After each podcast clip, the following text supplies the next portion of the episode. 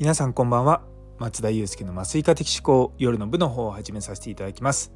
こちらは私のざっくばらんとした日常を語る会になっておりますのでお気軽に聞いていただければと思います。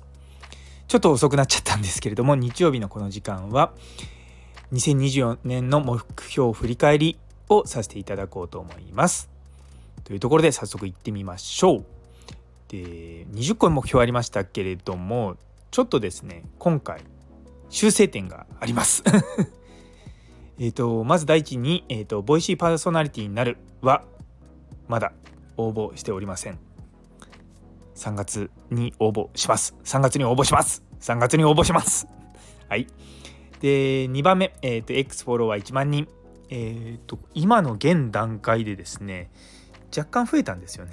何もしてないんですけど6093人。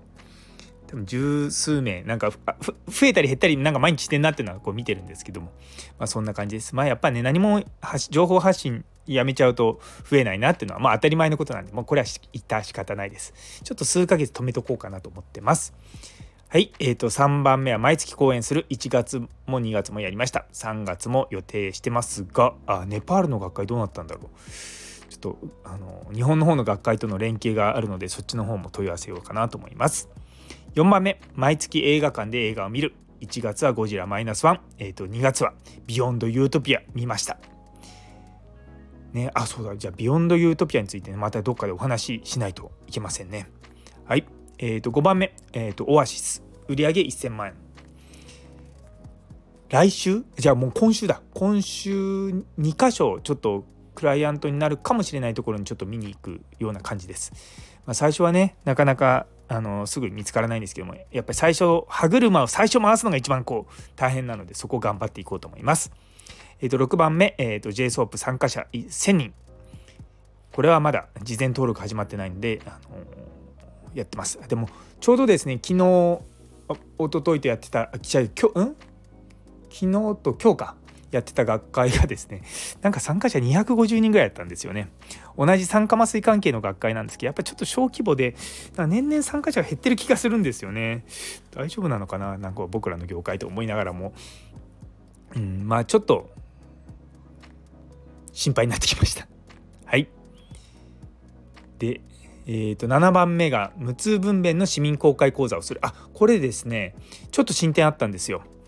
あのー大学の本部の方から連絡があって今日程を調整してます。で向こうからいついつどうですかって言われたんでそれに対して、まあ、僕の候補日を何個か挙げてで私だけじゃなくてもう一人産婦人科の教授の先生と一緒にやるような形になりそうなんで、まあ、そこでやっていこうかなと思います。8番目、えー、酸化麻酔のセミナーをする。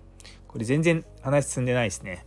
うんちょっとなんか手の自分の手元にある情報量てか、ね、やらなきゃいけないことが増えてきて、うん、どうしようかなって悩んでます。はい、9番目、年収3000万。頑張ってバイトします。いやあの私はあんまりこうバイトを土日にするのとかあの当直のバイト行くのとかあんま得意じゃないんですけどもやっぱですねあの背に腹は変えられぬと。あのなので今年はちょっとまあ無痛分娩のオンコールをするのか、まあ、普通の当直のバイトをするのか麻酔のバイトをするのかは分かりませんけれどもちょっとやっていこうかなと思います。えー、と10番目教授になるなれるのかな？今年もまあ定期的にちゃんと論文書いてあと学生さんの教育ですねなんかその辺りもしっかりやっていくのでそこで頑張っていこうと思います。えー、で11番目のボイトレを受ける、えー、2月も受けました。3月の予定がまだ出てないんでちょっとそこをまず確認していきます。で12番目が西川町に行く。そうだ。長男誘わなきゃ。そう長男は実は大学の場所が私の職場の、まあ、すごく近いわけじゃないんですけど、まあ、埼玉の方なんで。そうでちょっと家からあと2時間ぐらい通学にかかるとさすがにちょっと続かないんじゃないかと思って。で大学の方に寮があるのでそこにあの入れるように今手続きをしようかなと思ってます。またお金かかりますね。いやはやしょうがない。13番目が学生講義で一番高い評価を取る。ねこれも頑張っていこうと思います。5月なんですよね。なんで結構、うん、のんびりしてるとあっという間に来ちゃう感じです。で14番目現状論文3つ。1つ論文掲載されました。で1つ返事待ち。あ違う2つ返事待ち。でもう1つまあ、書いてる最中ですね。まあ、私が書いてるというよりもわかあの以前うちで働いてた先生が書いてるような形なので、まあ、頑張ってとは言ってます。で15番目クラファンに挑戦する。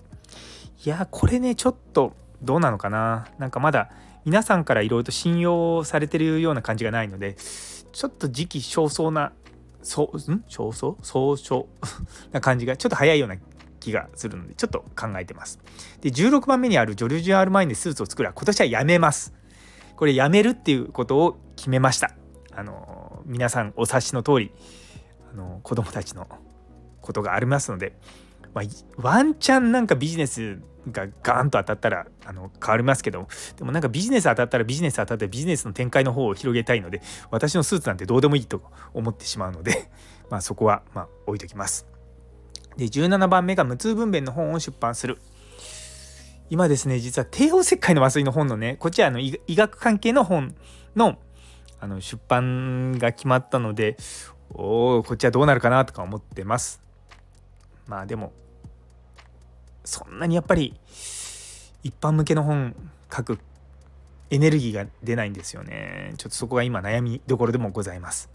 で18番目定期的に歯のクリーニングに行く行きました第1回目でちょっとですねいろいろと歯周病も含めてあと親知らずも抜かなきゃいけないんで結構ですね定期的に行くような感じに予約をしております。はい19番目体脂肪率15%今ね大体18%ぐらいなんで少しだけ下がりました。うん少しだけ。でもようやくこう体力というか気力が戻ってきたんで頑張れるかな。ちょっと気になってます。はい。で20番目が美容麻酔のバイトをする。あそうだ。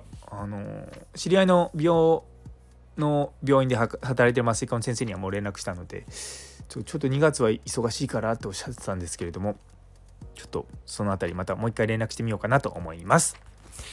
というところでなんかちょっとね、あの、修正をしたりとかいろいろやっておりますけれども2024年の目標をですね毎回毎回こう振り返りながら、うん、まあね無理なちょっと無謀な目標とかもある中ででもやっぱりそういったのちゃんと整えていかないとまあ夢は達成できないのかなと思っております。で毎週毎週これを振り返っててああこれできたこれできてないと思いながらもやっぱ忘れちゃうのが一番もったいないと思うんですよね。一般的にこう達成できたのが、まあ、2割弱で3割ぐらいの人が達成できなかったって言って残りの、ま4割以上の人たちがですね目標そのものを忘れてしまったっていうのがあるので是非ですね皆さんも、まあ、今年の目標定期的に思い出してあの達成できるよう頑張っていただければと思います。というところで、えー、最後まで聞いてくださってありがとうございます。今日という一日が皆様にとって素敵な一日になりますように。それではまた明日。